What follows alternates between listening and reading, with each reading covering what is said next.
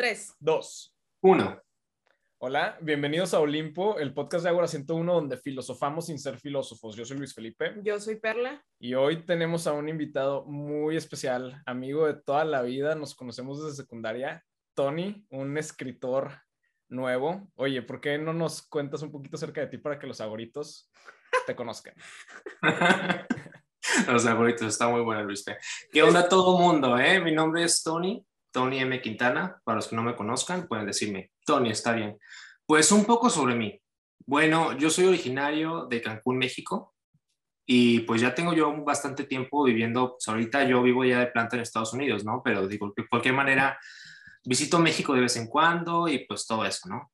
Y luego, ¿qué más les puedo decir de mí? La verdad, a mí, por ejemplo, algo que me gusta mucho, pues son todas las artes. Luis Fe sabe, la verdad, todo lo que me encanta, yo actúo, yo canto, yo escribo, yo pinto, yo esculpo, yo hago la verdad de todo. La, la verdad, es algo que me gusta mucho.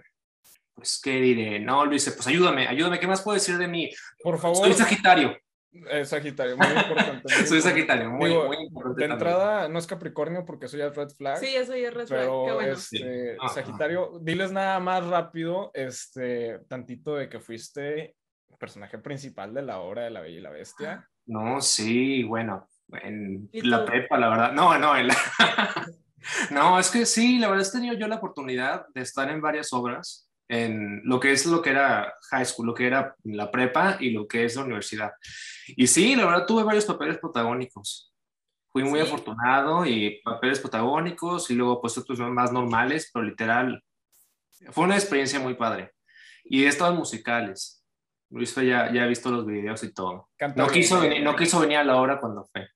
No pude. No, Mal amigo. Sí, no, no pude. Qué digo, mala onda. no, no es todos los días de que, ah, oye, si ven a ver un musical ahorita ya en corto en Estados Unidos en medio de... Pues yo no sé, yo le dije literal con seis meses de anticipación y mandé es invitación que y no, todo. no, no.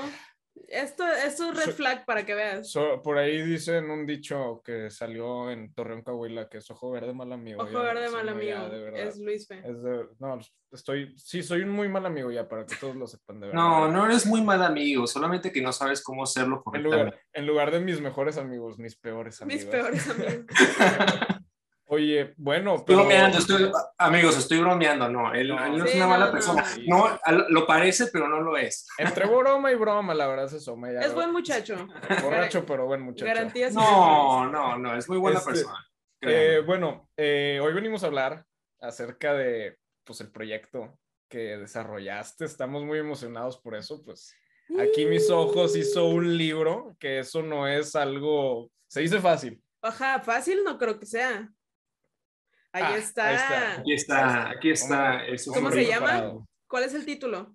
Pues el libro, como yo lo escribí en inglés, y de una vez para que sepan, todo lo que yo voy a escribir lo voy a traducir. Ahorita ya el libro está, ahorita está en inglés, pero está en proceso de tradu- traducirse al español. a habla hispana y muy próximamente estará en las tiendas de México, así que espérenlo. Excelente. Pero el nombre en inglés es, no sé si lo ven ahí, es Dois Master Phantasm Creed, que literal, Dois Master es una palabra que la verdad yo inventé.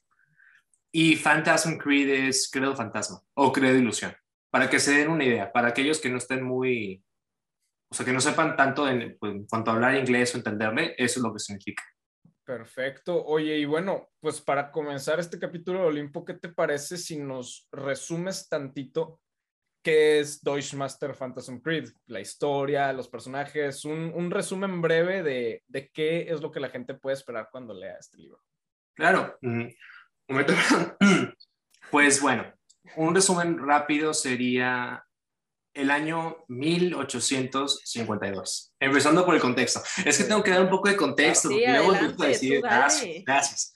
No, sí, bueno, el contexto es 1852 en el continente de Egadrice. Egadrice es un continente extra. Imagínense un mundo donde están los demás continentes que ustedes conocen, nada más que uno que está en el Océano Atlántico, en el- a la mitad, ¿no?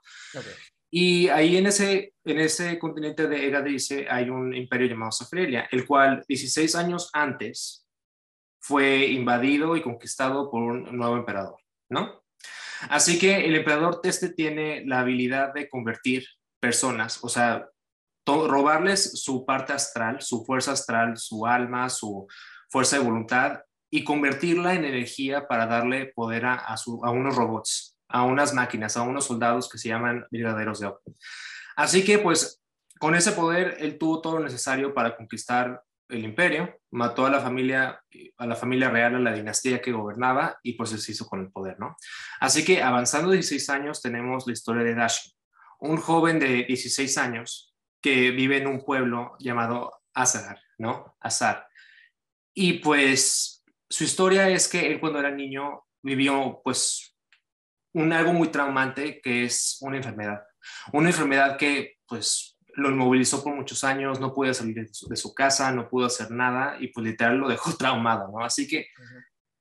la cosa con Azar es que cuando, cuando el emperador abre una serie se hizo con el poder, literal todos los lugares del imperio se, pues no tuvieron otra opción más que rendirse, excepto este lugar, Azar, el cual fue protegido por una barrera mágica que fue hecha por, por una de, deidad, un, un, un dios centauro, uh -huh. para que se den una idea.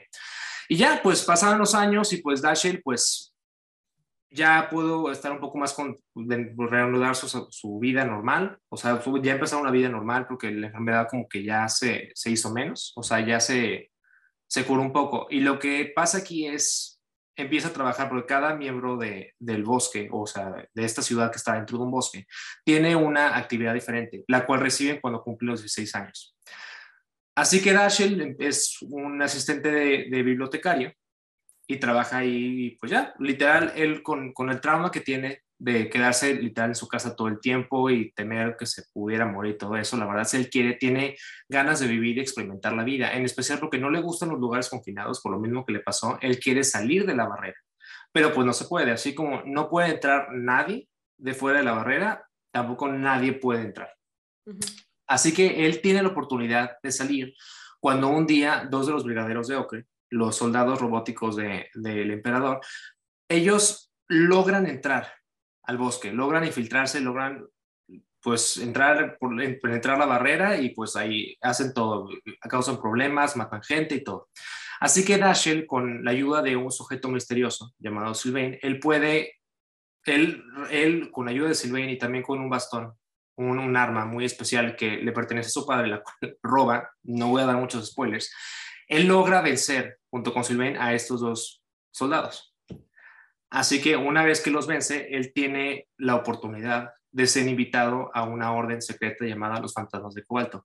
Esta orden no es una orden normal, ellos no tratan de rebelarse, no tratan de ser una resistencia, lo que ellos hacen es proporcionar servicio y tratar de aliviar un poco el sufrimiento de los demás, los demás ciudadanos del imperio. Okay. Así que pues ellos dicen, le dicen a Dashiell que pues, es la una de las formas por, de las cuales si se une él puede salvar a, a, a su ciudad, a su, a su, pueblo natal, porque pues está ayudando en general a todo el imperio. Así que pues Dashiell tiene la oportunidad de ir, así que pues eso es como, sí, es que es, es perdón, la verdad es que es, se trata de, es mucho, son muchas cosas, la verdad, claro. que son muy... Luisa ya le, leyó el libro, ella sabe toda la historia, pero lo va a leer pronto. Pero la verdad es que es algo, es, son muchas cosas que, que juntas pues, conforman el libro, la verdad es, es algo, un son temas muy interesantes y pues sí, no. Esta es una perfecta introducción para... La verdad es que como, como yo solamente la, la digo en, en, español, la verdad, le, perdón, en inglés, cuando lo digo en español es como raro, ¿no? Porque sí. tienes que pensar y... Sí. Claro. Pero claro. no, pero gracias, gracias amigos, porque la verdad es algo que tengo que, que literal empezar a practicar ya, porque sí, ya, el libro va a salir próximamente, ¿no? Sí, sí, en claro. español. Métele turbo a eso, ¿eh? Ya queremos tener la versión en español también, pero digo, prácticamente te quedó claro más o menos por dónde empieza la historia. Sí, no, si tienen preguntas, es que son, son muchas cosas. Sí, no, claro. te entiendo, o sea, a mí muy groseramente no se me ofreció una copia, entonces, pues, ¿qué te digo? Yo estoy... ¿Quién sabe, quién sabe, quién sabe por qué? ¿Quién sabe quién, quién se le debe culpar? Me dio, no me, me dio, envidia, me dio envidia, la neta. No me imagino. Que, Oye, tú no sabes quién es Tony, o sea, ni, ni te sí, topa, ni, te, ni topa, te topa. y... Entonces, no vas a tener su libro. Y yo, cómpraselo, bueno. cómpraselo, si lo quieres, a chis, a chis. Mala onda, ¿verdad? O sea, sí es bien mala onda. Pero bueno, yo quería preguntarte más o menos porque se puede decir que básicamente creaste un universo, ¿no? Entonces hay sí, pues, muchísimas, uh -huh. hay muchísimas cosas, muchos matices, como que muchas perspectivas que puedes abordar porque son varios personajes, varias ciudades, o sea, es un otro mundo. Entonces, ¿en qué fue lo primero que pensaste o cómo? Supongamos que todo es una canvas en blanco. ¿Cuáles fueron los ah. primeros factores o puntos que quisiste abordar? Uf, pues yo sí tengo unas temáticas muy importantes que la verdad quería abordar. Tenía, cuando yo, yo era, estaba en secundaria, cuando empecé a pensar en esta historia, la verdad, ya en mis últimos años de secundaria, y pues tenía estas ideas, porque yo la verdad a mí siempre me ha gustado imaginar cosas y, soy, y siempre me ha gustado dibujar y lo que tú quieras. Y pues la verdad dije, no, pues ya tengo estas ideas, pues vamos a darle forma y más pues ahora agregarle algo que le dé sentido, ¿no? Como temáticas muy importantes, unos valores, y dije, pues yo tengo un set de valores que la verdad quisiera promover con esto, porque siento que pues al final de cuentas el público es algo que, que necesita, ¿no? Porque gente puede decir, ah, es que es algo trillado, lo que, lo que tú quieras, pero al final de cuentas no es que sea trillado, es que literal uno tiene que recordarle a los demás la importancia de estos valores o temas que ahorita les voy a mencionar. Por ejemplo, uno de ellos es el servicio, ¿no? Los fantasmas de cobalto es, representan el servicio, el dar a los otros, ¿no? No les estoy diciendo que se vayan a, países del tercer mundo de, misioneros ni nada. Eso es también genial, es, es, es, muy bueno que la gente lo haga, pero al final de cuentas son, pueden ser detalles más pequeños, nada más con que pienses en los demás, ¿no? Y luego está otro tema, es la gentileza, ¿no? Y volvemos, volvemos a lo mismo, es todo lo que les estoy diciendo ahorita, no tienen que ser cosas grandes, o sea, no tienen que ser actos heroicos como el superhéroe, no, se, se empieza con las cosas pequeñas, empezar en los demás, en tener empatía, ¿no? En ser gentil con los demás y cuidarlos de una manera como te cuidarías a ti mismo, ¿no? O sea, eso es lo que sería como no ser egoísta en una forma, ¿no? Está bien padre considerar eso, porque de repente se nos olvida que, pues, o sea, hace cuenta esas pequeñas diferencias en, en, hacer las cosas que uno considera como pequeñas o que ya este, están ahí nomás siempre. Dices, oye, pero si le doy tantito esfuerzo o las hago mejor o las hago bien, es un mundo de diferencia. Sí. Sí, es que, y luego la gente no sé, muchas veces las personas no se detienen a pensar cómo mis acciones o palabras o hasta pensamientos, cómo, cómo pueden afectar a los demás. Y las personas no, las personas no se detienen a pensar, no, no dicen, oye, a lo mejor lo que estoy haciendo o no estoy haciendo está afectando de manera negativa a, a, las demás personas, en especial a aquellos que dependen de mí, ¿no? Dependen de mí físicamente, emocionalmente, mentalmente, así que pues estás, les estás haciendo daño, ¿no? Por eso digo la gentileza y el servicio. Esas dos cosas pues van literal de la mano, ¿no? O sea, son muy importantes. Otro de los valores que quiero promover es pues lo que es la, la preservación del medio ambiente. Ah, Porque hoy en día, sí, hoy en día vivimos en... No, y, nada para, para, decir algo, estos son los valores que yo tenía en mente cuando creé el libro, que quería promover, pero no, cuando lean mi libro no se imaginen que va a ser de como como que los voy a sermonear todo el tiempo de la importancia de esas cosas, no, es... Confirmo, confirmo, no pasa. Sí, no, no, no, por favor no piensen de que es un libro de, sí, 50 hojas enteras de tienes que hacer esto si no te vas a ir al infierno o, no, o cualquier cosa, si no crees en el infierno.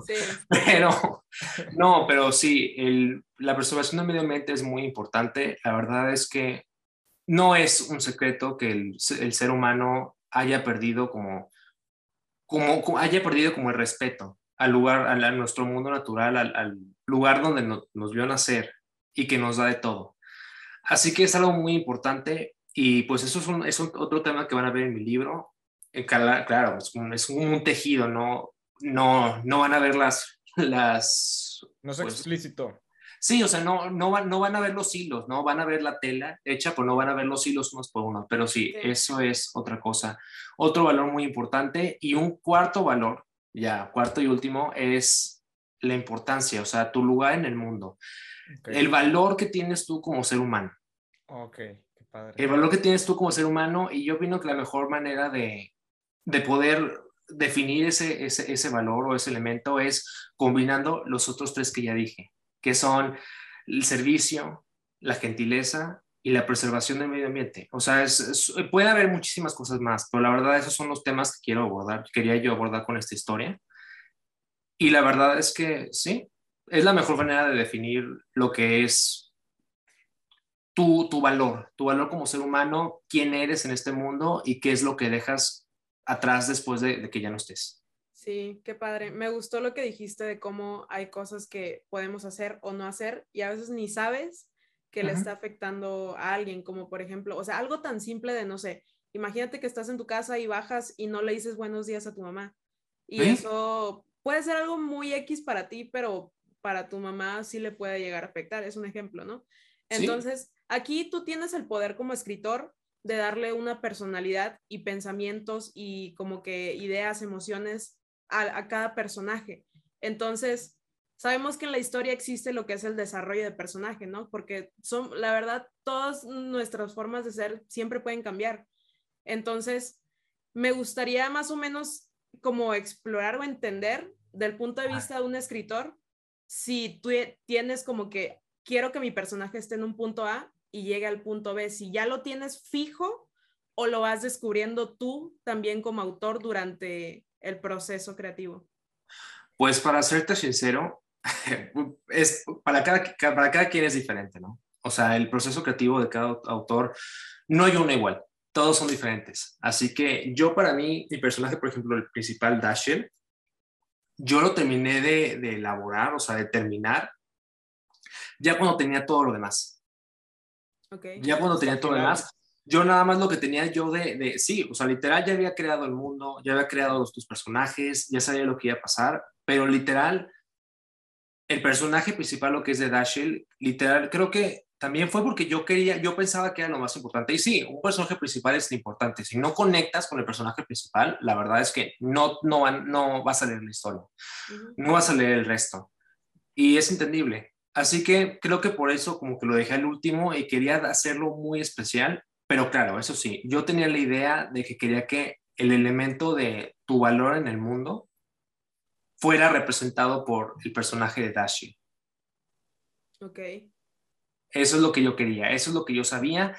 Sabía lo que le iba a pasar, sabía, o sea, pero sí, es, pero no nada más es lo que le va a pasar, sino es cómo va a actuar, o sea, cómo va a, reaccionar en los momentos de, luz y los momentos de oscuridad, o sea, en la felicidad y, en, y, pues cuando no estás feliz o cuando estás enojado o cuando estás triste. Y eso es otra cosa, la verdad.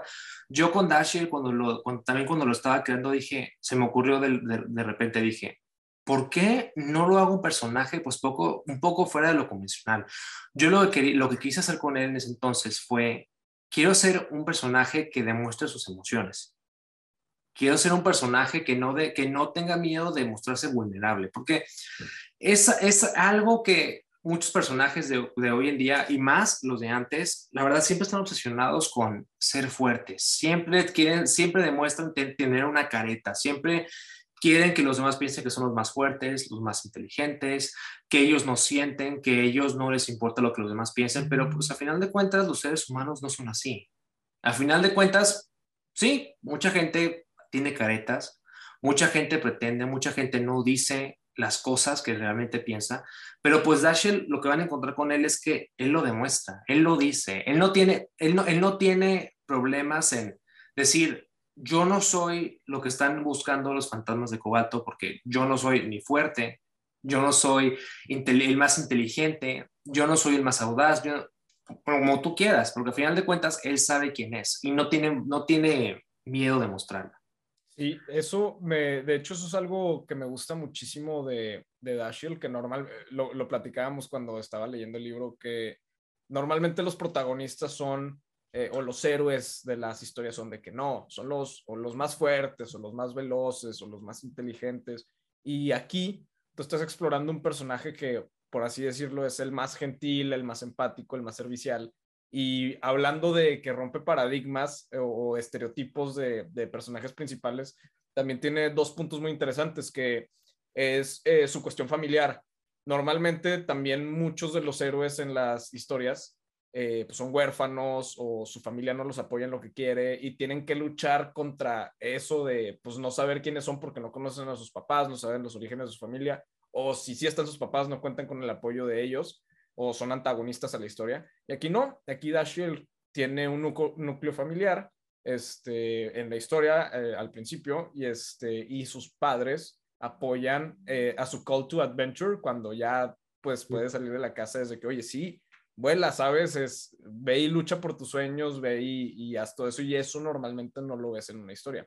No, y además, gracias por, por decir eso, Luis, y además lo que los papás dicen, porque yo como ya dije, él no tiene miedo de decir, de expresar que a lo mejor no está preparado para algo que ha soñado hacer toda su vida. Claro. No, él, él no tiene miedo de tener las dudas y expresárselo a los demás. Pero aún así los papás, sabiendo, ellos mismos saben, ellos le dicen que lo importante que él tiene, no quiero hacer muchos spoilers, ¿no? Pero lo digo porque literal son los primeros capítulos, ¿no? Sí. Pero que lo que él tiene es, es corazón, ¿no? Sí. Que es lo que necesitas, porque al final de cuentas puede ser la cosa más maravillosa, puede ser el más fuerte, el más, el más inteligente, el más lo que tú quieras. Pero si tienes un corazón marchito, un, un corazón que literal no ha ejercitado el ser bueno con otras personas, literal, que, que, que, que no, que no has experimentado el, los placeres de ayudar al prójimo, ¿no? Pues no, de nada te sirve lo demás. Por eso creo que es algo que los papás lo apoyan en cuanto a eso, porque luego hay, hay muchas personas que no tienen eso como, como, el, como lo más importante que un hijo debería de tener. Sí. ¿no? Hay muchas personas que, muchos padres, la verdad, fíjate, yo también creo que en eso me basé a mis papás, porque gracias a Dios mis papás siempre, pues no, sí me, sí me han dicho que debo hacer lo mejor que pueda, pero que al final de cuentas es, es, es, lo, es lo mejor que yo pueda y con que sea una persona yo buena y dé lo mejor de mí. Pero luego hay otro tipo de tipos de padres que pues yo no los critico, cada quien tiene su manera de criar a sus hijos, pero que les exigen, les exigen que sean los más inteligentes, los más destacados, los más fuertes. Y sí, es, es una forma de ser, pero, pero a Dashiell es, y, y, hay muchas personas que van a sentir que, que les gusta eso, ¿no? Cuando lean mi libro. Identificarse, que al final de cuentas y, es, es sí. eso. Siento que tú abordas características diferentes que normalmente no salen en otras historias y -huh. sirven como punto de identificación pues para eh, pues para personas que no han tenido historias donde se identifiquen con eso en específico. Y, y nada más como puntos, este, como eh, puntuando lo que dices del gran corazón, ya este es uno de los detalles, también no es spoiler, pero es un detalle importante para que entiendan un poquito acerca del personaje que es Dashiell. Él es tan empático que logra eh, como separar a los soldados de, del emperador malvado de la historia eh, y los, o sea, separarlos de, de su trabajo como soldados a lo que son como persona, porque es la primera vez o de las primeras veces que yo veo que un personaje en mi historia se preocupa por los soldados enemigos. Dices, oye, es que son personas, a lo mejor ellos están ahí trabajando nomás porque están obligados, tienen familia, su obligación, a lo mejor ellos no quieren estar ahí, pues no hay que matarlos, ¿sabes? O digo, al menos no de entrada decir, oye, sí, vamos a cortarle la cabeza a todos porque son el, enemigo y dices, no, no, no, Dashiell se pone a pensar en todo lo que hay detrás eh, de la persona, detrás de la armadura, dice, oye, es que pues es otro ser humano, se preocupa por el enemigo y eso normalmente, digo, a ti te viene a la cabeza algún personaje que digas, oye, se preocupaba por el soldado enemigo y no solamente va y ya los va matando a diestra y siniestra. No puedo pensar en uno ahorita. Exacto, pero pues ¿cuántos puedes pensar que llegan y ven al enemigo y pum, se los echa de volada? Sí, mil. Ahí está. Eso se me hace muy interesante de tu historia. ¿Qué, qué, qué piensas tú de eso, de esa parte específica de Dashiell? Sí, es que así es Dashiell. La verdad es, es puro corazón. Claro, también va a tener sus momentos de, de, oscuridad, ¿no? También, pues va a faltar, ningún ser humano es perfecto, ¿no? Es lo, aquí lo que se le conoce como, creo que el, el, el término de, de, para las, para el, femen, el término femenino es un Mary Sue. Ah, y sí, que, Mary Sue. Creo que el masculino, siempre Gary, lo veo, pero es un, es, es un, un Gary. Gary, Gary Stu. Gary Stu. Sí. ¿Qué es eso? Sí, y al final de cuentas, pues Dashiell no es perfecto, ¿no? Es puro corazón, pero al final de cuentas, volvemos a lo mismo, tiene sus fallas, pero sí, totalmente. Yo la verdad, y que y me da mucho gusto que la verdad hayas captado eso de él. Sí. Y en sus momentos, la verdad, cuando...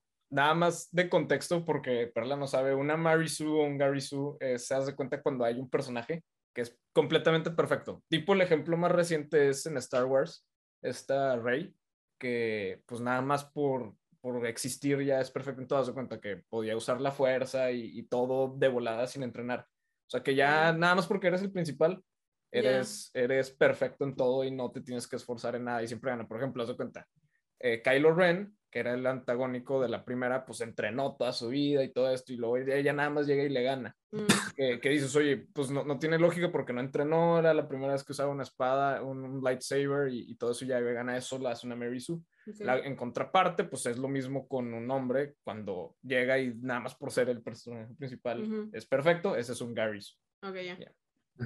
Este, y bueno, tu historia, este, Tony, tiene magia, tiene política, tiene guerras, tiene amor, tiene un sinfín de temas más ricos ahí dentro de las que 370 páginas que son de la historia. Sí, 377. 377. Somos específicos, sí, sí, sí, pero sí. Este, ¿dónde, ¿De dónde agarraste inspiración? Este, tú, tú empezaste a, a sentir, digo, estás haciendo tu historia original, estás haciendo todo esto, pero pues digo, todos los humanos agarramos inspiración de algún lado, oh, películas, otros libros. ¿Tú, ¿Tú de dónde agarraste esa inspiración?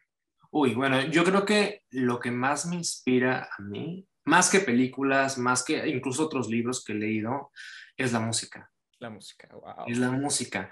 Es la música y lo que ciertas melodías o ciertas palabras y cómo las cantan o cómo las dicen, hay algo literal dentro de tu cerebro, no, no te lo voy a decir lo que es como el término científico, ¿no? Pero la verdad es, cuando yo oigo ciertas melodías, cuando yo oigo algo en específico, y no puede ser nada, no tiene que ser nada más música, puede ser cualquier cosa en cuanto a sonido, pero la verdad es que a mí me, me proporciona un sentimiento de, de un sentimiento especial, ¿no?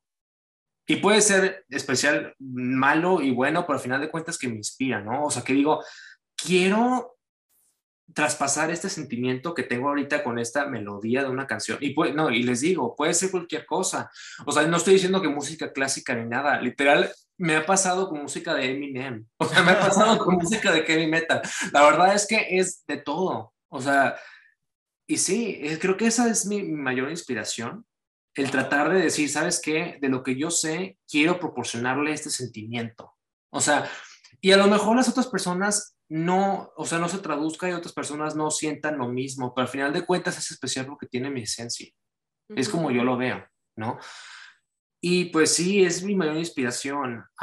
también me gusta mucho, también sí, por supuesto, hay otras películas y libros que me encantan también, ¿no? O sea, una película, y no, una, las películas más bien, porque yo no he leído tanto los, los libros de Star Wars, pero me encantan las películas de Star Wars, ¿no? Me encanta como las tramas, me encanta el world building que tiene Star Wars, la verdad, George Lucas es un genio por lo que ha creado, ¿no? Y luego también otro que me gusta mucho, otro libro, es Stardust, que también hay una película que salió en los 2000, Stardust de ah, Neil Gaiman. Y me encanta esa película, la verdad, y lo que me gustó, creo que lo que me inspiró esa, esa ese, ese mm, libro es que toma lugar durante el siglo XIX. Mm, claro. Y me encantó, la verdad me encantó. Y además, como yo soy un geek de historia, a mí me encanta, me encanta la historia, me encanta viajar, me encanta ir a, lugares, y a muchos lugares, pero yo no soy de que el típico turista de que va a, pues, ¿qué te digo? Literal de que va luego a comprar, lo que tú quieras, no, a mí, además de que no me gusta el shopping, pero no puedo odio, odio ir de compras, pero a mí me encanta, eh, ser parte de la historia, pensar en cómo fue. Me encanta ir y aprender, me encanta leer, aunque no esté viajando, tengo bastante de libros llenos, o sea, lleno, lleno de libros, de todo. Y lo que más me gusta de la historia es las monarquías. Ok. Sí, las monarquías me encantan, la verdad, y me encanta mucho lo que se aprende, porque no, uno dice, sí, historia es aburrido, pero no, en realidad todo lo que vemos hoy en día en la tele son reflejos de lo que ha pasado en la historia, ponte a ver, pónganse a ver, ¿no? O sea, son, es un reflejo de batallas, de tácticas, de arquitectura, de todo, a final de cuentas. Y a mí me encanta todo eso. O sea, en México vivimos en un país donde nosotros mismos tuvimos eso, tuvimos, hemos tenido virreyes, hemos tenido emperadores, hemos tenido de todo. O sea, creo que somos uno de los pocos países que ha tenido varios sistemas de gobierno, ¿están de acuerdo? Sí. no, la verdad es, es algo muy especial. Creo que esos son, esas son las cosas que más me inspiran a mí. espero que haya respondido su pregunta como ustedes querían. Por favor, deténganme si de repente me, me, salgo de tema. No, no, no. De hecho, está bien atípico. El libro es, o sea, es una historia de de fantasía, pues porque tiene magia, tiene todos esos elementos que lo pues, caracterizan como la fantasía, este, bueno, pues no, no, quiero decir medieval porque eso es tipo Lord of the Rings, no, es porque es el siglo XIX, pero bueno, son elementos de fantasiosos, pues, pero es diferente el libro a todo lo que yo he leído de ese género porque pues es el género que disfruto yo más en novelas, eh, pero tu fuente de inspiración es, pues es la música y es algo muy atípico y, me hace sentido porque el libro, te lo juro, es, es, atípico, es algo muy fresco, es algo muy nuevo. Supongo que tiene que ver también del lado de esa inspiración. ¿Tú qué piensas que su fuente de inspiración sea la música? Porque acá... No te juzgo nada, ¿Eh? igual el mío. Ah. El, el tipo de arte que más consumo, sí, siempre es la música. Como que entiendo lo que dijiste de que hay cosas, o sea, de verdad, hay veces donde un sonido que nada que ver te genera algo y eso a mí es como que la forma que más me transmite, al menos a mí. O sea, hay gente que le gusta más el cine y cosas así, y sí me gusta, pero no soy tan clavada, siento que necesita más de mi atención. ¿Me explico? Porque la música pues solo es algo auditivo, y pues el cine es algo audiovisual que tienes que pelar lo que estás, lo que estás escuchando, lo que estás viendo, lo que está pasando, o sea, todo lo que estás viendo en pantalla, nada es casualidad, a menos que alguien de la producción haga mal su trabajo, como en Game of Thrones que salió un Starbucks, pero... Una botella de agua también, creo, también una botella de agua.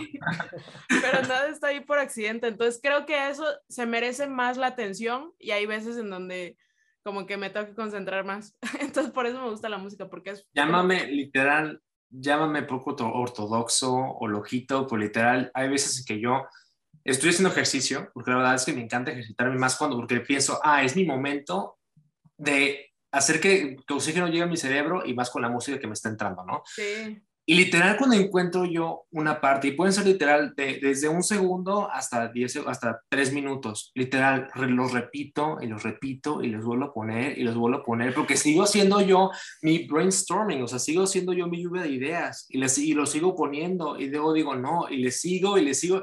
Hay veces en que, porque yo hago como una hora, una hora y media de ejercicio al día, y literal, hay veces en que una, de la hora y media, una hora fue la misma canción. Wow. Eh, o sea, te entiendo totalmente. la misma, fue la misma canción, incluso hasta más, literal. Y pues, volvemos a, lo, que, lo que sería el proceso creativo es, tengo yo un chorro de cosas que, que pues son mías, literal, que si tú me vieras, o sea, si tú de fuera, si hubiera una ventana en mi casa y me vieras desde fuera haciendo todo lo que hago, por ejemplo, yo luego hablo solo porque repito mis diálogos. Sí. No, yo sé, estoy loco, no me, no me lleven a una... No, nadie está loco. Pero, no, pero literal, si me vieras tú de fuera de la ventana y me vieras haciendo lo que yo hago, por ejemplo, hago los gestos, literal, hablo conmigo mismo, porque yo, yo como ya les dije, yo soy, yo me considero una persona, un, un actor, o sea, a mí me gusta. No lo he seguido por culpa de la pandemia, la verdad es que yo casi ni salgo de mi casa, pero antes de la pandemia, yo todavía iba a hacer otra obra, pero la cancelaron por lo mismo. Pero sí, la verdad es, es, es, literal estar pensando en ese sentimiento y luego andar diciendo tus diálogos, decírtelos a ti mismo, ¿no? Sí. Y estar de un lado, irte de un lado, irte al otro, literal sentarte. Hay veces en el que yo me mismo, cuando es una escena como de, de tristeza, o que quiero que mis personajes muestren tristeza, yo me hago llorar a mí mismo. Wow. Sí, o sea, yo, yo me hago llorar a mí mismo y en serio pienso, literal, lo que hago es pongo música como de muy triste. ¿no? O sea, pongo música muy triste y empiezo a pensar en cómo me sentiría yo si estuviera yo, en cómo me sentiría si estuviera yo en los zapatos de una persona, por ejemplo, que ha perdido un ser amado. O que ha perdido una mascota. O que literal se siente tan aislado del resto del mundo o literal se siente como que nadie lo, le escucha, que son sentimientos de, desesperación muy grandes. Así que ayuda, la verdad, ayuda y luego lo, escribes y pues yo opino que a mí, a mí en, lo personal son cosas tan fuertes que se quedan grabadas en mi mente. son, aquí la tengo, por ejemplo, yo me acuerdo de, me acuerdo de las historias, yo me acuerdo perfectamente bien de cómo quiero que sean mis siguientes libros. Ah, entonces ya. Y no necesito, yo no necesito, sí, hay veces en que digo, esta idea es tan buena que le tengo que apuntar, porque pues al final de cuentas mi, mi, mi mente no es infalible, ¿no? O sea, tiene sus limitaciones, pero literal, yo tengo una memoria muy buena. Y más cuando se trata de, de, de emociones muy fuertes. Así que si alguna vez estamos en una discusión, pues mi consejo sería no entables una discusión conmigo porque yo me voy a acordar exactamente de lo que dijiste y de cuándo lo dijiste y de dónde lo dijiste y hasta qué usabas. Y hasta qué usabas. Así que Sí, yo soy, eso es algo que se me da, la verdad. Perdón por todo lo que te hice cuando éramos, cuando estábamos en secundaria, Marco. Perdón por bullear. Fui, fui maduro. Fui maduro y lo lamento. Oye, este, Tony, eh, haz de cuenta que los detalles en tu libro son increíbles. Eh, llegaste a un punto, ahorita tú lo mencionaste, eh, en tu cabeza ya tienes eh, como la historia un poquito estructurada. Dos preguntas. este nivel de detalle, ¿nos podrías enseñar el mapa que está en, el libro para que entiendan ah. el nivel de detalle que tiene? Y la otra, en lo que lo estás encontrando, ¿cuántos libros planeas? no, pues literal está, Literal está aquí. Ya, ya lo ah, tengo. Muy, muy, muy, Bueno, vean esto. es que esto para mí es algo increíble porque es, es, tener un mapa de algo que pues no existe más que en tu cabeza es ya como tangibilizarlo. Y, aparte, o sea, la forma, cómo eliges. Tengo mil preguntas de eso. ¿Cómo eliges la forma? ¿Cómo eliges cuál es el más grande? ¿Cómo eliges de que, eh, como que el territorio y todo eso? Si fue random, si fue como inspirado en algo o qué. La verdad, la, la verdad, yo sí tenía exactamente la idea. No, bueno, sí no tenía exactamente la idea de que sí, ya me lo estoy imaginando y le tengo que agarrar un pedazo de papel y sin verlo te lo dibujo, no, ¿verdad? Pero yo tenía un feeling de, cada vez que hacía un dibujo yo de algo, decía, esta parte no, esta parte no, no, no, no, me, no me gusta. Así que le cambiaba un poco y lo cambiaba y lo cambiaba y lo volvía a hacer hasta que todo estaba, estaba ahí, ¿no? Y literal, si se fijan en, mi mapa, es como una estrella. Es como una estrella, nada más que yo tenía una idea, sí. lo es, que es lo que es lo que voy a decir. Empezó como una estrella, ¿no? Lo que es Zafirelia, que está aquí. La vi, ya, ya, ya. Sí, sí, sí. Empezó como una estrella y dije, ok, tengo una estrella y quiero que una estrella sea con lo que empiezo, ¿no? Con lo que, con lo que voy a tener en mi mente cuando empiece a hacer mi mapa. Así que lo empecé a modificar y luego vi, ay, ¿qué otros países ahí en la inspiración de, de, fuera, que otros países tienen formas muy padres. Y luego me dije, ah, pues España. Lo que es España, la parte que es España y Portugal, ¿no? Sí. Que es literal la, la, eso, la península, y yo dije, ah, no, pues muy bien, entonces también quiero tener como una peninsulita ahí, ¿no? Y luego pues vi, por ejemplo, otro país, también sería, también sería Francia dije Francia, ¿no? Así que empecé a ver y ya empecé con, con inspiración y con mi mismo feeling, pues ya fue cuando empecé a crear yo el mapa, ¿no? Y luego, pues en mi libro, pues no es como el Señor de los Anillos, que literalmente en, el libro van como a mil, miles de lugares, con diferentes nombres. La verdad es más limitado el número de lugares donde Dashiell va, ¿no? Pero al final de cuentas yo tenía un mapa que quería crear. Y cuando creé los primeros bocetos del mapa, que trabajé con, con un ah, ilustrador profesional, me di cuenta que el mapa estaba vacío. Porque ah, quería mostrar yo mi imperio, el imperio cómo estaba y todo eso, pero al final de cuentas nada más tenía como 10 lugares de interés. Y eso para un mapa de ese tamaño no es nada. O sea, no, no es, absolutamente nada comparado con otros países que literal cuando esos mapas están llenos de puntitos y luego todas las... No, así que tuve que pensar. Y es algo que tuve que tener mucho cuidado porque todo lo que esté en este mapa va a ser canon y tengo que seguirlo, tiene que estar en los siguientes libros, tiene que ser mencionado, no puedo de la nada. Sí, a lo mejor lo que puedo hacer es agregarle, o sea, decir, ah, es que hubo un pueblito que es tan chiquito que no aparece en el mapa. Puedo agregarlo. o que no se conocía y se descubre algo ahí, ¿sabes? sí, exactamente. Por ejemplo, hay, hay, hay, una montaña que está ahí que va a ser muy importante, muy, muy esencial para los siguientes libros. Pero era tan importante, es tan importante que yo todavía no le pongo un nombre como se, como, como se debe, o sea, no le he puesto un nombre como Dios manda. Así que lo que yo, lo que yo hice es, lo puse a la mitad, de, entre, lo puse entre, entre las dos páginas. Sí se ve tantito, pero no se ve todo completo. Así, ah. cuando las personas lo traten de ver, van a decir, ah, es que hay una montaña ahí, pero no le vamos a dar importancia todavía, porque está entre las dos páginas. Colmilludo, eh, colmilludo, muy astuto, muchacho, muy astuto. No, sí, pero la verdad es, fue un proceso padre hacer mi mapa. Y, pero sí, sí viene con un poco de estrés, la verdad, no te, no te lo voy a negar. Me imagino. y más porque estás, ya estás hablando con cosas del futuro, o sea, ya estás hablando de lugares que se van a, vas a tener que utilizarlos y vas a tener que utilizar esos nombres. Sí. Y como escritor uno cambia mucho, uno cambia de gustos y todo eso, así que pues sí. Muy bien. ¿Quieres comentar algo tú? No, pues yo, yo estoy impactado. Es que son, yo, yo no podría hacer eso, es a lo que voy. Yo, yo, de verdad no lo podría eh, hacer y lo aprecio bastante. No, es que sí Eh, puedes. Bueno, me- no, e, es que yo ese nivel de detalle en eso en específico no lo tengo, de verdad. Yo, yo sé cuáles son mis fortalezas y cuáles son mis debilidades y esa es una de mis debilidades. Yo en eso de verdad, mis respetos.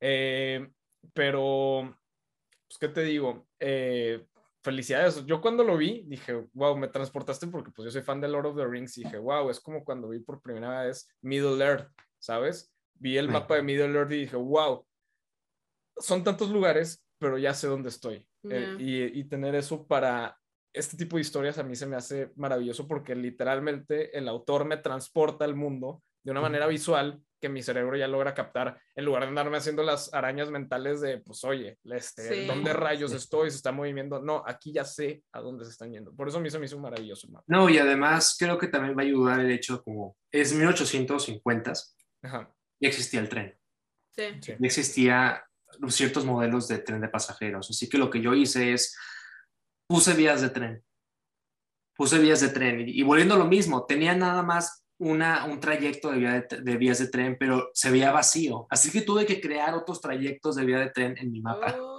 Sí, así que yo literal- Sí, Qué no, padre, Qué elaborado. Oye, no, qué padre qué elaborado, pues la verdad tenía el estrés de, sí, pero pues obviamente. ahora ya, ya va a estar en impreso y yo no quiero ser de esos autores que literal nada más porque no se le acomodó algo cambia la historia en cuanto a eso, o sea, que cambia de que son plot holes, que ya empieza que, ah, Sí, sí, justo. pero me dieron esto y es algo que trato de yo no hacer.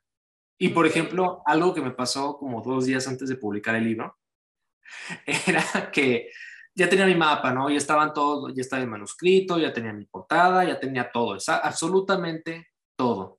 Y ya, literal, ya eran como las nueve de la, de la noche y ya me iba a dormir. El día siguiente, la persona que se encarga, mi persona, mi trabajador que se encarga de poner todo en los lugares de, o sea, en Amazon, en Barnes Noble, en todos esos lugares, pues dijo, ah, bueno, pues ya lo voy a mandar.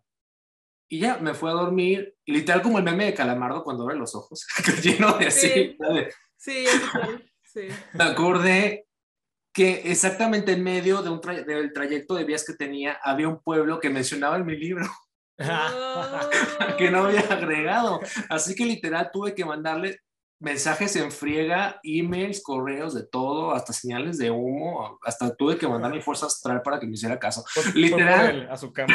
Sí, despiértate. a su casa. No, y yo, por favor, qué estupidez acabo de hacer. Literal, como que traté de razonar conmigo mismo. Cálmate, está todo bien. Ya sé que acabas de cometer un error que literal lo vas a lamentar toda tu vida. Así que cálmate, nada más. Dile a ese señor que por favor lo cambie y ruégale a Dios que no haya puesto los, los files completos, ¿no? Y no, pues la- gracias a Dios, el Señor todavía no, no ponía todo en línea. Así que lo logré cambiar y se Qué bueno. Mira, se los voy a mostrar exactamente cuál es. A ver, a ver, a ver. Mira, Está bien padre que ahí tenga el librillo. El gran detalle. mira, A ver, miren aquí. ¿Cuál es? sí, ¿cuál? Aquí. Espera, es que no puedo leer mi libro al revés. Sí, no. Ok, ¿aquí lo, lo están viendo? Sí, Sí. sí, ¿Ahí lo ven? Bueno, pues ese trayecto que está... Ah, no, sí estamos viendo. Ajá. de aquí, Ese es medio. Ah, mira. Acá. Es que sí, sí es importante. y me faltó este de acá. Ah, Ah, ok. de acá, y literal tenía este trayecto, trayecto de vías y no tenía nada aquí. Pero sí lo mencionaba. Y la verdad yo sé cómo es la gente y es muy como, muy picky para ciertas cosas. Y dije, es que la gente lo va a notar. Y más porque hay mucha gente que utiliza el mapa para ubicarse en Yo, esto. yo personalmente, yo te digo, yo hago eso. O sea, hay gente que utiliza cuadernos, que apunta absolutamente todo, nombres, fechas, a- hasta hace como un resumen de los personajes Sí. y de cómo están relacionados con otras personas. Pero hay otras personas que lo que hacen es, se fijan en el mapa y se fijan mucho, porque a lo mejor no tienen problemas para acordarse de los personajes, pero sí de los lugares. Así que bueno, la verdad es que todo salió bien. Qué chido. Oye, ¿y cuánto te tardaste en todo, desde el inicio de la idea hasta ahorita que ya se publicó? No, pues literal, el inicio de la idea fueron como nueve, nueve, diez años. ¿En serio? Nueve, diez años, cuando empezó todo. Yo para escribirlo fue cuatro años. Cuatro años y me tardé porque pues estaba yo estudiando, o sea, todavía estaba en la universidad, ¿no? Y me gradué el año pasado, o sea, todavía estaba muy ocupado desde hace poco. Y literal, estaba muy ocupado y además yo tenía los primeros como drafts que tenía, estaban en español. Porque dije, no, pues al final de cuentas, pues sí, escribo todo en español y luego lo traduzco, pero cuando lo estaba escribiendo en español me dije, pero al final de cuentas es mejor si empiezas por Estados Unidos, porque al final de cuentas todo lo de fantasía y todo eso, Estados Unidos es como la cumbre de todo. Y si entras en Estados Unidos, pues literal ya puedes, ya puedes ir a cualquier otro país porque lo traduces fácilmente, pero debes empezar con Estados Unidos. Y además yo ya viví aquí. Sí.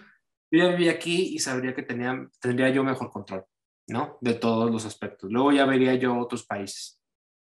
Así que lo que hice yo es literal tomar clases, o sea, porque escribir en español es una cosa, ¿no?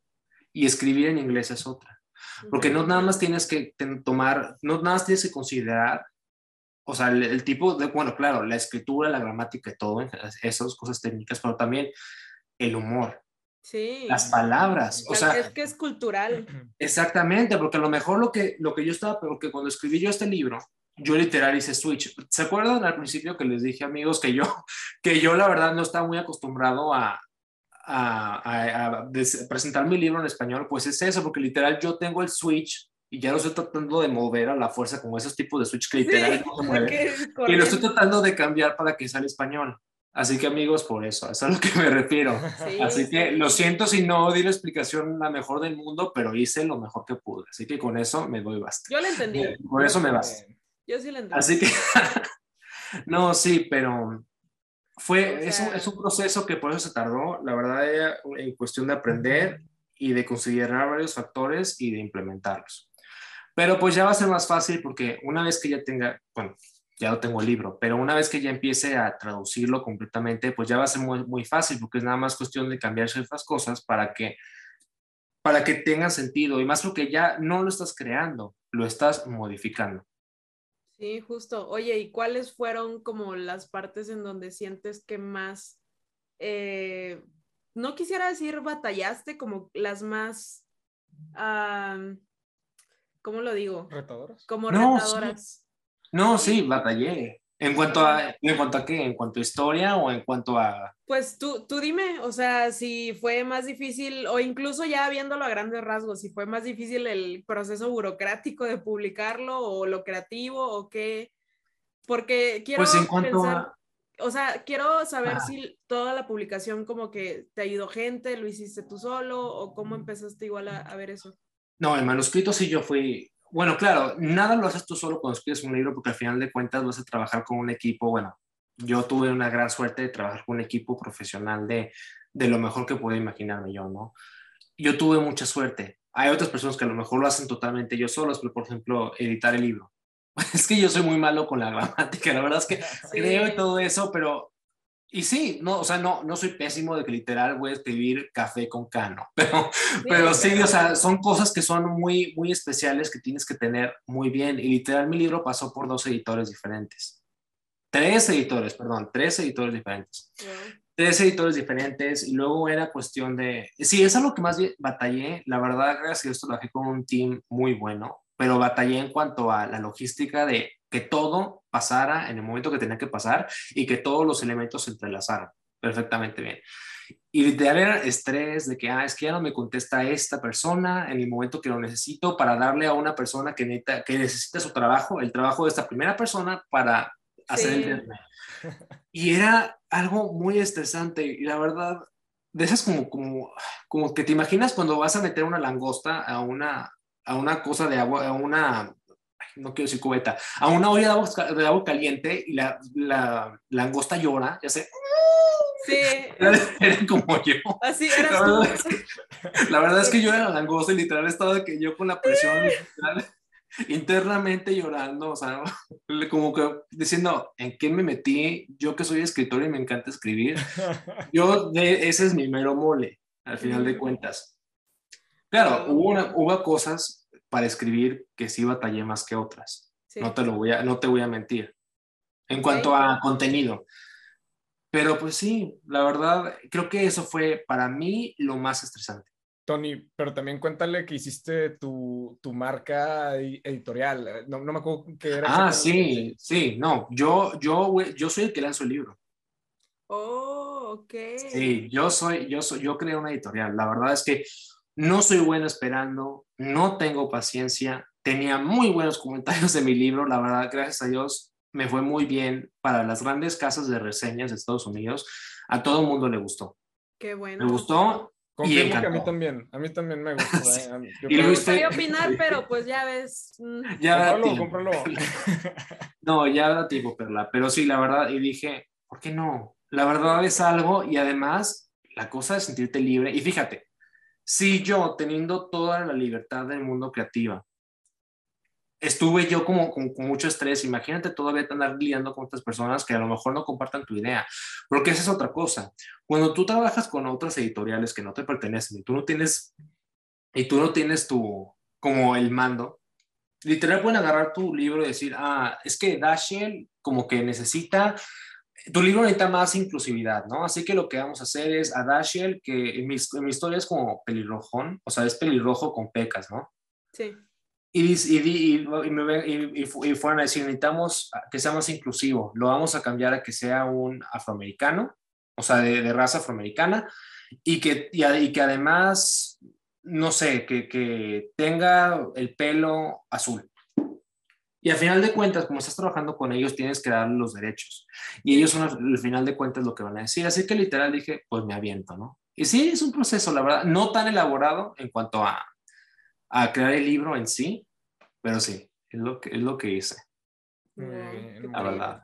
Este, sí, que está padre. Digo, yo, yo nunca, yo acabo de empezar mis propios proyectos, pues ahora empezó en febrero, este, y nadie nos dice qué contenido hacer, pero pues estaría bien molesto, ¿no? Tener a alguien, digo, tú creaste tu historia, tú creaste tu universo, es lo que tú imaginas, es lo que tú quieres plasmar, compartir con el mundo y que llegue un random a decirte nomás porque es el jefe de una empresa o que tiene puesto de poder y te dice, no, no, no, o sea, eso que hiciste, no, quítalo y ahora lo vas a hacer así, como, no sé, siento muy invasivo. pueden haber choques, o sea, igual y sí te puede llegar a aportar, pero hay veces en donde una idea tiene una esencia y si le cambian algo a esa esencia, a lo mejor para ti ya se perdió. Entonces, supongo que sí ha de ser como que si les rebote ideas. Y no nada más, y, muy comúnmente, en cuanto a ese, ese problema, para, hablando de ese problema, muy comúnmente va a pasar que tú eres el que vas a tener que cambiarlo. Ajá. Tú eres el que vas a tener lo que reescribir. Sí. O sea, es mi, es mi, es mi responsabilidad cambiar lo que yo no quería cambiar. Ajá.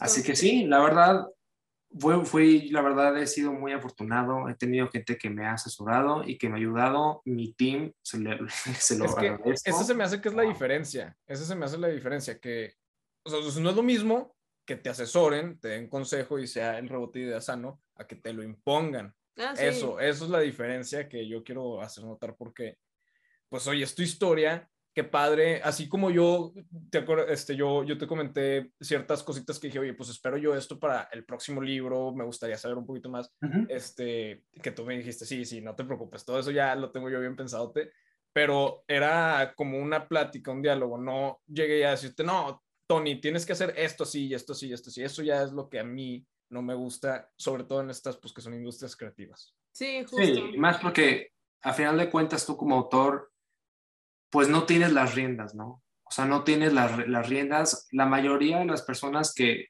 tienen la, que, que, crean cosas para vivir o que su vida es crear, el tener que, que someterse ante el poder de, las empresas grandes, porque pues o hay necesidad o no hay otra forma. Es, es, muy común y más el, la verdad en el mundo en, el mundo de los negocios de, hoy, literal, los, los, grandes son los que tienen el poder y controlan todo lo que ellos quieran y ellos pues, tienen sus propias ideas y las, las, sus propias personas que les, dicen si algo queda bien o algo no. Y con el fin de vender, o sea, porque igual al final nada más se van para lo que esté vendiendo. La verdad, y sí, es lo que decía yo, y como eso es también otra cosa que pasa, que siento que pasa mucho, es historias, por ejemplo, que a lo mejor ya existen y que tienen un fandom muy grande, pero para vender más le cambian su esencia. Sí. Es, por ejemplo, y, no estoy, y yo no tengo problema con que hagan películas que representen a otras minorías. Al final de cuentas, pues yo represento una minoría en, en mi país, Estados Unidos. A lo mejor en México no, en México, pues al final yo soy uno de, de, los millones que hay, pero aquí represento una minoría. Pero muchas de las veces, es algo que yo no estoy de acuerdo, las personas que se encargan de elegir los libros y decir, ok, este va y lo vamos a representar y lo vamos a publicar nosotros, ¿no? La gran editor las grandes editoriales o lo que tú quieras. Ellos esperan que tú, como parte de la minoría, escribas, de, escribas personajes que pertenecen a la misma minoría, mm. que pertenecen al mismo tipo de persona. Y eso, la verdad, es ponerte una limitante muy grande. Porque tu imaginación la imaginación no, no, no, es, no está limitada por quién eres o a qué raza pertenezcas o etnicidad o religión ni nada. Es, tu imaginación es lo más loco que puedes tener en la vida y es, pueden pasar millones de cosas. Así que yo dije, pues mi historia al final de cuentas es de un pelirrojo de ojos azules, ¿no? Y literal, literal la cosa de, porque en mi libro van a notar que hay mucho azul. Y si elegí el color azul es porque el azul es mi color favorito. Yo la verdad digo por el color azul y me encanta el color azul y dije, pues voy a poner el color azul. Okay. Incluso, sí, es que eso es como, como autor, la verdad, encuentras inspiración en las cosas que te gustan. Es, por ejemplo, en, en, el mapa de mi libro va a haber un lugar que tiene el nombre de mi gato. Claro, ah. claro, sí, o sea, literal cambiado para que pues, suene como, como si fuera un lugar. Pero al final de cuentas, ese nombre de mi gato y luego suena al final como que va, como que es un nombre de, ciudad o de pueblo. Así que ustedes ya lo, ya lo verán y me dirán exactamente cuál es. No les digas de eso. no, no, no, pero luego la gente piensa que todas estas inspiraciones o estos detallitos dicen, no, son cuestiones políticas, ideologías y así, ah, no, no, no, es el nombre de su gato y es su color favorito, sí, por favor, por favor. ¿Qué pasa? La, la, verdad es que hay gente que luego se quiere hacer una interesante y luego lo hace porque hacen algo como una elección creativa, lo hacen porque literalmente les dio la gana y luego como que se quieren hacer los interesantes de, no, sí, es que esto, porque el color, a lo mejor yo en unos años más, no sé qué, pero a lo mejor yo en unos años más voy a hacer que si yo sí elegí el color azul es porque el azul representa esto y lo ah, otro, y porque quiero la libertad del...